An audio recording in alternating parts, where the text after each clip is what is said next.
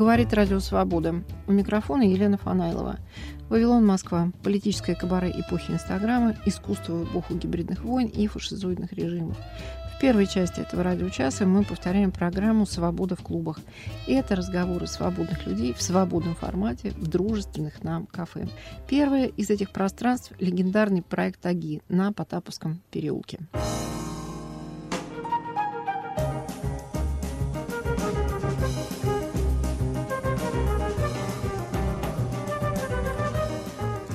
Набор пылинок. Мы повторяем программу, которая подводила итоги 2009 года, обнаружив в ней некоторые предсказания того, что случилось с обществом после 24 февраля года 22 Занавес закрывается, а гардероба и шуб не осталось. Примитивизация общества, социальные сети как зло – обсуждали издатель Никола Охотин, критик Анна Наринская, на тот момент обозреватель газеты «Коммерсант», историк литературы Глеб Морев, на тот момент сотрудник портала OpenSpace.ru, философ и издатель Александр Иванов, историк и публицист Никита Соколов, в дальнейшем председатель Совета Вольного исторического общества и директор по науке Ельцин-центра. С его выступления и начнем. Как это происходит в новогоднюю ночь во время застолья? Сначала провожают старый год, вспоминают, чего в нем было год был так себе. Как всякий год, в нем было и хорошего, и дурного. Жизнь же зебра, у нее то черная полоса, то белая. Э, если из темных полос, э, ну, а правильно начинать, видимо, с них, чтобы на, на более оптимистической ноте заканчивать. Из темных полос, мне кажется, что э, нас окончательно накрывает та серая волна, которая началась, собственно, не в этом году, но она в этом году как-то очень сильно стабилизировалась и очень э, как-то набухла. Я имею в виду такую общую примитивизацию и упрощение жизни. Все популярнее становятся простые решения, все популярнее становятся простые люди.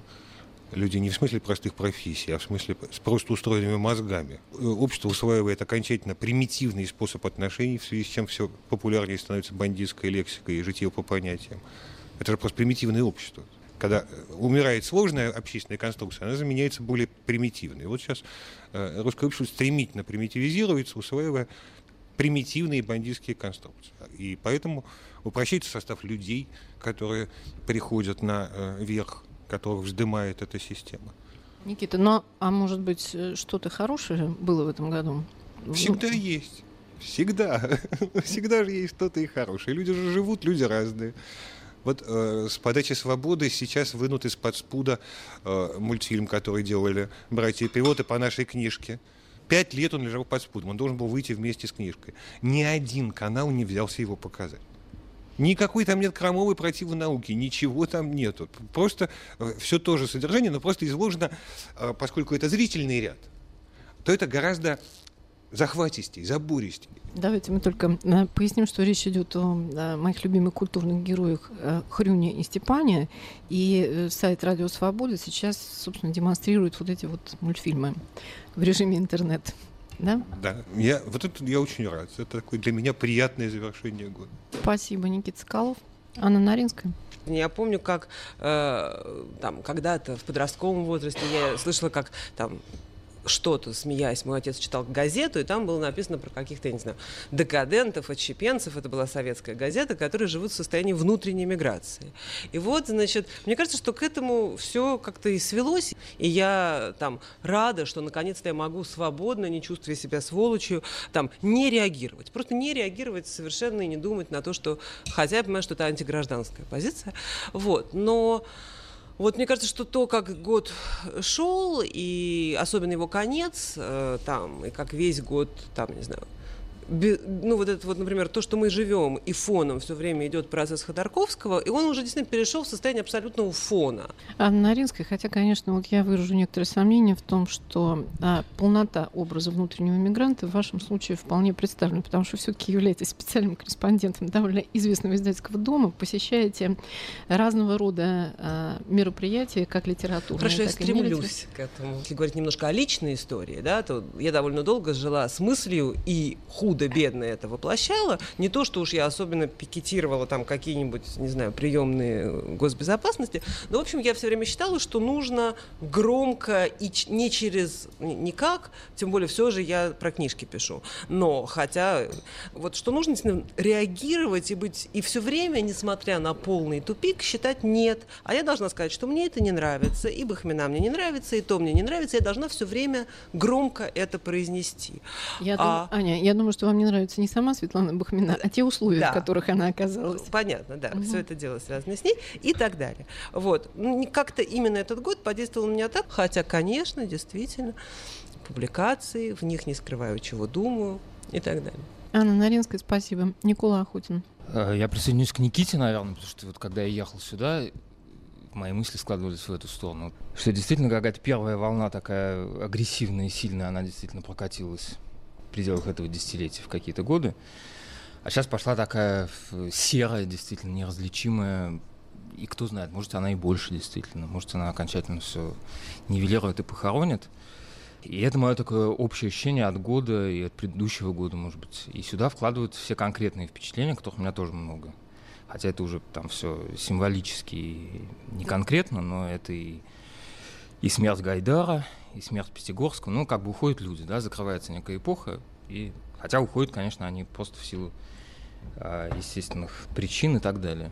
А ощущение такое действительно, что накрывается некий кажется, Розанов сказал, да, закрывается занавес, э, зрители тянутся к выходу, а ни шуб, ни гардероба не осталось. Ну, вот какое-то такое ощущение общее. Угу. А про закрытие клуба АГИ вы не хотите сказать нашим слушателям два слова?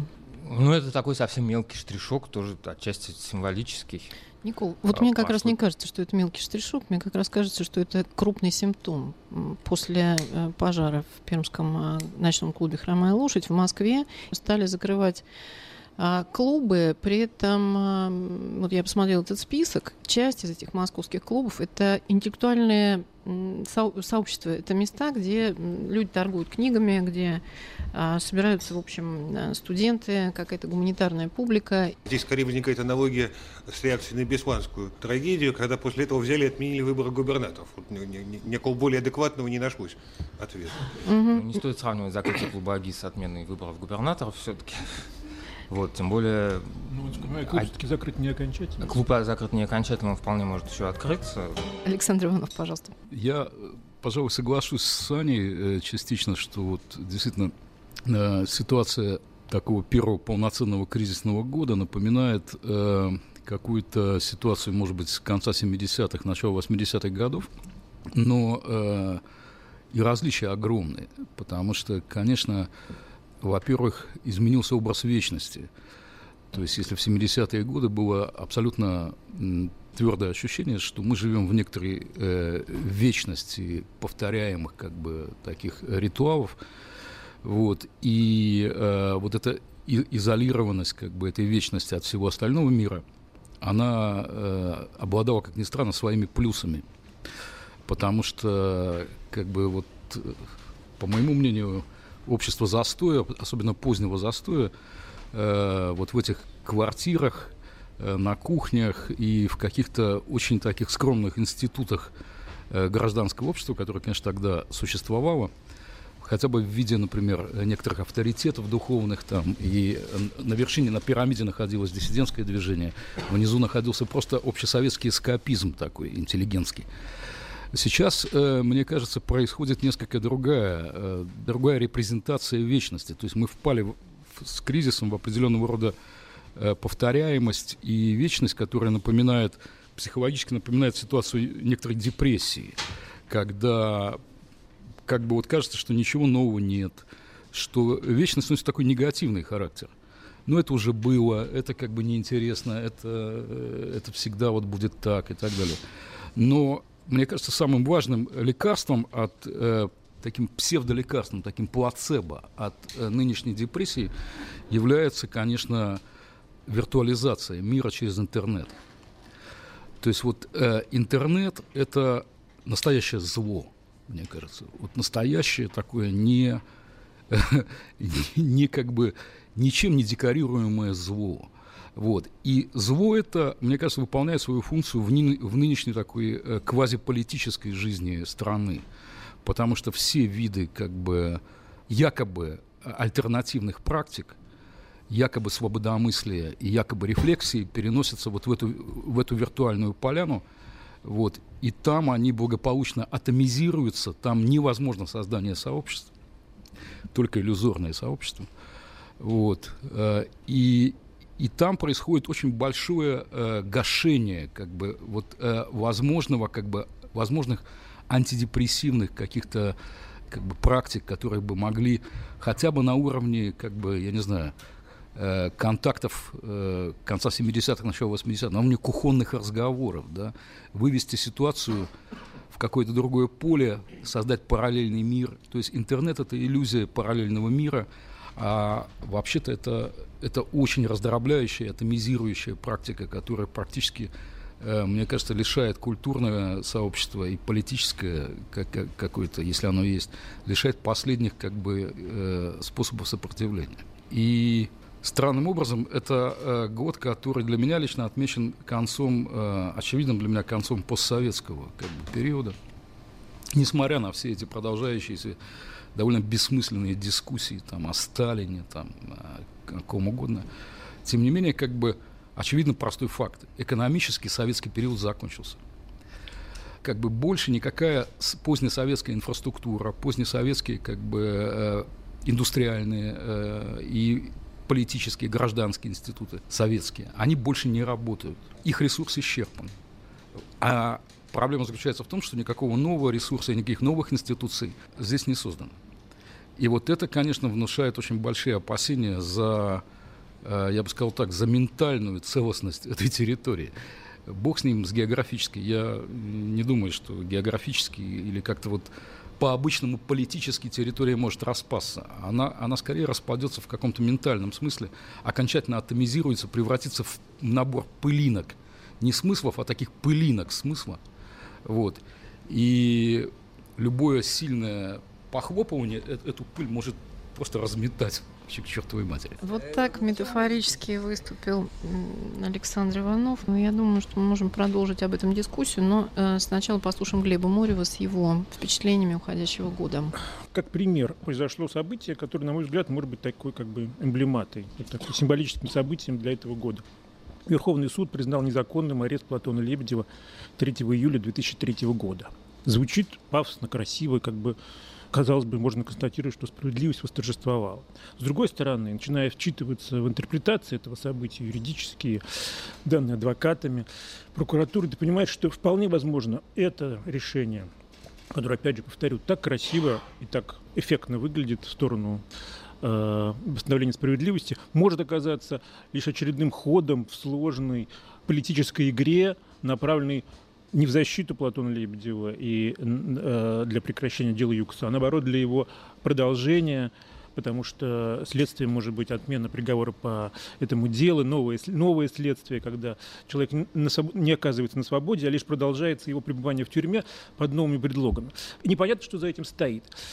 То же самое и этот год. Да? С одной стороны, явно заметно какое-то движение. Да? Смена, как бы не относиться к э, перемене первого лица, да, смене президента в России, все, все-таки какие-то инновации, там, пусть на стилистическом уровне, происходят, да, э, и какие-то сигналы разного рода поступают и с той, и с другой стороны. И мы, несомненно, все так, заняты интерпретацией этих сигналов. Э, мы можем говорить, что это ничего не значит или значит что-то, но мы как бы заняты как бы расшифровкой этих месседжей, да как в 1986 году никто не мог предполагать, чем кончится ускорение и гласность. Да.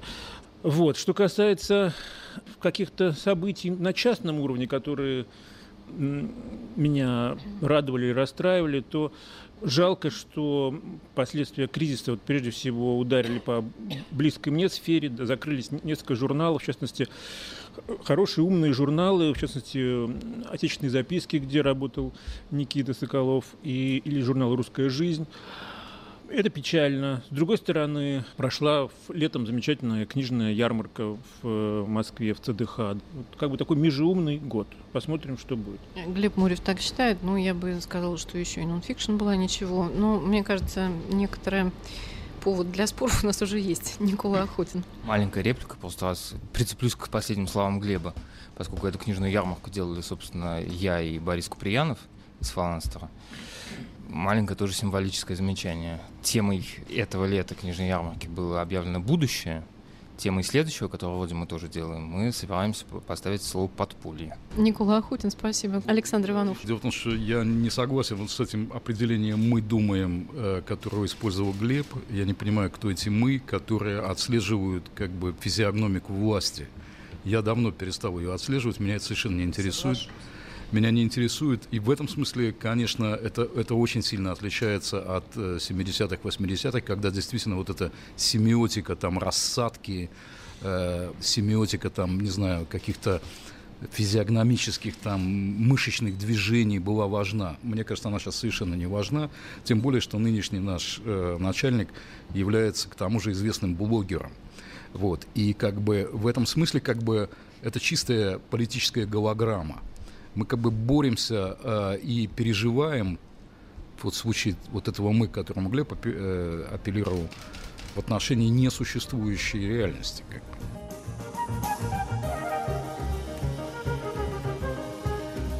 Набор пылинок. Архивная программа об итогах 2009 года.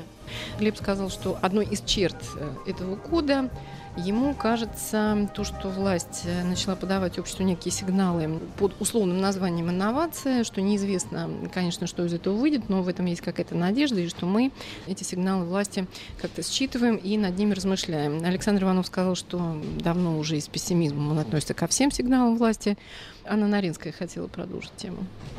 Это кажется мне как раз почти похожим на 70-е, когда действительно, может быть, какие-то тончайшие люди понимали, что Пельша сидит там, а Андропов сидит сям, и это как-то очень важно, если они когда-нибудь менялись местами. А вот другое дело действительно при Ельцине, когда вся вот эта вот вещь была исключительно важна, на кого как посмотрел Волошин, и как он поднял бровь, просто нам сразу говорила о ситуации, и коммерсант посвящал этому проникновеннейшие строки, то, мне кажется, как раз ситуация принципиально розница. Анна Наринская и Никита Соколов, пожалуйста. Что там наблюдать-то? И, и зачем следить? Почему? Политики нет, она умерла. Президент подает сигналы. Это что же это за отношение к реальности? Нечто задача первого лица государства подавать сигналы? Он указы должен подписывать и распоряжение давать. Вот если он подпишет указ об отставке Путина, заметим. Мы давно не живем в этих отношениях с и, властью. И перестанем вот думать таких... о всяких сигналах. Вот как раз вы сказали, да, вы сами себе возражаете, потому что вы сказали, что все упростилось, но мы давно не живем в таких простых отношениях с властью. Знаете, чтобы ждать, что просто власть указ подписала, и мы поймем, что они хотят сказать, и, ну, это как-то даже какая-то фантастика. Надеяться. Да, это фэнтези. Вот. Если можно, я хотела бы сказать такую довольно общую вещь, что мне кажется, чтобы разговор был отчасти конструктивным, надо все-таки поделить, да, есть итог года для, так сказать, этой страны, как принято говорить. Все-таки этот год, он был в разных странах. И то, что говорит Саша насчет интернета, например, кажется мне актуальным для всего мира абсолютно. Но просто мне кажется, что есть наша локальная реакция на события в нашей стране, в основном печальные и разочаровывающие. И э, есть некие большие вещи, не политические, а скорее культурные и не побоюсь этого слова, цивилизационные, которые происходят в мире. И, скажем, э, да, мы говорим, вот Медведев известный блогер. Интернет создает там множество разнообразных мнимостей. Так вот, если говорить от некой части само, самообмана, имеющей отношение все-таки к России. Это, например, что, по-моему, он создает мнимое ощущение свободы когда ты заходишь в интернет, ну, это даже очень просто, нечего объяснять, но мне тоже кажется, что это такой неполезный самообман. Анна Наренская, спасибо. Меня на самом деле действительно интересует, почему одним кликом книгу достать вредно. Вот Александр Иванов как-то живо отреагировал на. Согласен, да. Сам... Почему? Ведь это же демократично. А, ну, да, у да. людей нет времени. Быстро получил то, что хотел. Саша, ну, объясните. Ну, просто э, интернет — это информационное пространство. Это очень важно понимать. Так вот, мой ответ как бы такой скромный, почти писк. Нет, не все не все. Вот. Есть вещи, которые не сводимы к информации, не сводимы к информационному потреблению и употреблению, как бы. ну, не знаю, там, можно вспомнить статью Шкловского искусства как прием, да, например, что художественный текст – это экспрессивный текст, он никакой информации не передает, с его помощью трудно коммуницировать, скорее дискоммуникация возникает от удовольствия, например, или мысли и так далее. Да? Поэтому в этом смысле интернет и оцифровка, дигитализация – это огромная как бы коммодитизация, скажем так, э, мира, то есть превращение мира в информационный продукт и товар – это, это посильнее всего остального. Александр Иванов. Мне непонятно, что оцифровка меняет в существе дел. Вот это, этого же самого Шкловского раньше надо было просить у друзей на ночь в виде самоиздатской брошюрки или долго рыться э, в, в архивных подборках э, в исторической библиотеке. Теряя на это три дня. Это часть чтения Шкловского. Я однажды был с... Так, с что с... меняется от моего чтения Шкловского, от того, читаю ли я запаленную книгу, или я читаю на экране добытого за, ваши, за один клик? Ваши мучения по поиску книги Шкловского являются содержательной компонентой Абсолютно. этого чтения понимаете? Иначе ничего не бывает. Иначе, иначе мы находимся в ну, иллюзии ну, всеобщей того, грамотности. Да, поскольку я полжизни провел как историк в этих самых закромах исторической библиотеки. Оцифровка книг – это большое мировое событие. Почему мы сравниваем с ситуацией у нас цензуры и там, не знаю, вот этого, да, ну, не всегда речь идет о, о том, что ты должен сфотографированный архипелаг ГУЛАГ на маленьких фотографиях там с лупой читать. Когда Мандельштама ты читал вот с этой лупой, это было круто, я считаю. Вот. Но между тем, что ты что-то получаешь, должно стоять желание и усилие. И это желание и усилие – это, безусловно, часть потребления вообще искусства. Анна Наринская, Глеб Морев.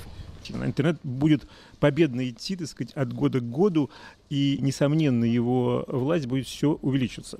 Конструктивнее было бы представить себе не то, как быстро станет архивным, так сказать, достоянием наш опыт чтения Мандельштама на машинописной копии или в мелкой фотокопии, а то, как теперь культура будет приспосабливаться к новым формам существования, как она будет выживать в этом мире, как она будет структурироваться, как она будет ему противостоять или встраиваться в эти правила. Спасибо, Глеб. Мы с Сашей, чтобы мы были оба окончательно поняты, именно об этом и говорим. Мы говорим, что кончилась одна эпоха, начинается другая, и вот, я считаю, что мы с Сашей имеем право, даже не ноя, а просто вот эту новую не любить. Есть огромная составляющая культуры, которая стояла в ее отчасти сложном моменте недоступности не в связи с советской властью, а вообще. То, что это уходит, я считаю большой потерей. Никто не говорит, что это можно конструктивно обсудить и, например, отменить. Нет, это не отменишь, так оно и будет. Но можно позволить себе этим не восхищаться. Анна Аренская, спасибо. Антропологи как бы давно знают, что, оказывается, в самых примитивных культурах, ну, вот таких первобытных, да, которые были зафиксированы еще в конце XIX века, там, в океане, Африке и так далее, оказывается, время на необходимый труд занимает около 20% всего времени. То есть у нас это представление, что они только и делали, что добывали хлеб насущный, ничего подобного, 20% времени. Все остальное время они предавались молитвам, пляскам, созерцанию. созерцанию и так далее. То есть мы фактически, утверждая, что интернет это как бы такая вот необходимость, которая нас всех накроет, во-первых, мы не разбираемся пока, что это, собственно, за, за поляна, что это за территория, но как бы там ни было, как бы мы примерно утверждаем, что мы все движемся к тому, что 99 в периоде процентов нашего времени будет состоять просто в какой-то необходимости получения именно этой информации. Но проблема заключается в том, что как раз 99 в периоде той информации, которая есть в интернете, она как бы никому не нужна. Вот, кроме производителей этой информации. Но меня, как, э, естественно, человека слабого, и как всех нас, нас как бы подсаживают на этот информационный наркотик.